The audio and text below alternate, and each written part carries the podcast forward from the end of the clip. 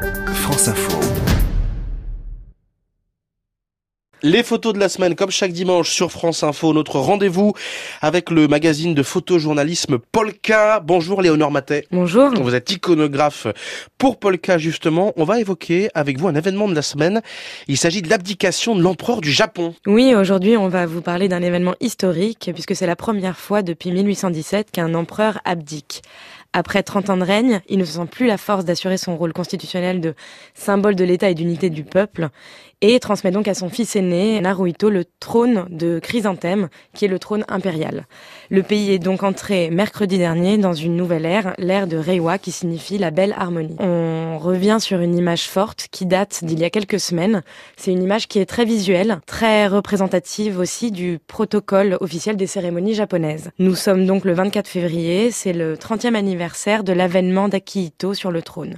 La photographie est très sobre, voire même totalement dépouillée. On n'y voit pas grand-chose, à part euh, l'empereur Akihito, aux côtés de sa femme, debout. Face à eux, l'empereur en devenir, Naruhito, accompagné de son épouse, Masako, qui sont tous les deux en train de faire une révérence. L'image est très bien construite, tous les éléments présents apparaissent en binôme. Les couples impériaux, les deux femmes qui sont en arrière-plan, les trônes et même les poignées de porte. Jusqu'aux poignées de porte. Et donc grâce à ces fameuses poignées de porte, elles attirent le regard sur la construction très géométrique de l'image, très précise. Et si on revient sur la cérémonie même du 30 avril, on peut noter l'évolution de l'empereur Akihito dans son mmh. rapport à la représentation. Déjà parce qu'il fait l'annonce de céder le trône à la télévision sur la chaîne publique NHK.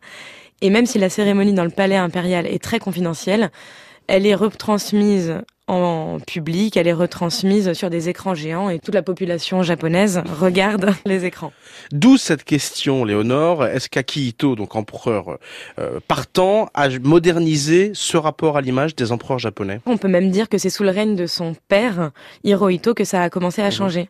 Traditionnellement, l'empereur était considéré comme un demi-dieu que l'on n'avait pas le droit de représenter et surtout en fait de photographier mais le pouvoir des images est très fort et il a pu être utilisé comme outil de communication politique. Ça me fait penser à une image très connue mmh. de hum, Hirohito qui avait été publiée dans le magazine américain Life et qui avait été largement diffusée en 45 à la fin de la Seconde Guerre mondiale. On y voit le chef d'état-major de l'armée américaine, le général Douglas MacArthur, qui est debout à côté d'Hirohito et qui paraît de fait tout petit à côté du colosse euh, américain. Et cette photo avait été prise pour montrer aux Japonais que les États-Unis avaient plus de pouvoir que les Japonais. Il apparaît plus grand, plus relax, plus décontracté, les mains dans les poches, alors qu'Hirohito est tout engoncé dans son costume trois pièces.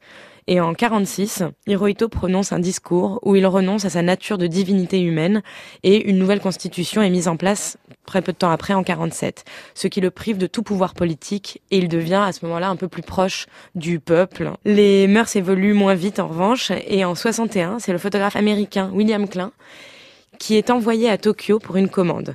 Il a un mois sur place pour photographier Tokyo comme il avait photographié New York quelques années auparavant. Et il revient avec plus de 1000 pellicules et surtout avec une anecdote, puisqu'il euh, raconte dans, le, dans une interview du magazine Polka euh, dans le numéro 29 qu'il s'est retrouvé face à l'empereur Hirohito et à sa femme lors d'un salon industriel à Tokyo et l'a photographié à travers une vitre d'une maquette de bateau. Et à ce moment-là, tout le monde a été scandalisé et euh, je le cite, il a entendu dire dans la foule qu'on n'avait absolument pas le droit de euh, photographier l'empereur et il dit on n'approche pas l'empereur, ça ne se fait pas. Est-ce qu'il y a eu justement d'autres euh, scandales d'atteinte comme ça à la représentation impériale? Oui, tout à fait. Ça a commencé avec l'empereur Meiji, qui a lui-même été victime d'une paparazzade, si on peut dire. C'était en 1872. C'était un photographe autrichien qui était installé au Japon, qui était très réputé dans le pays, qui s'appelait le baron Raymond von Stilfried, qui a en quelque sorte volé le premier cliché de l'empereur euh, Mutsuhito.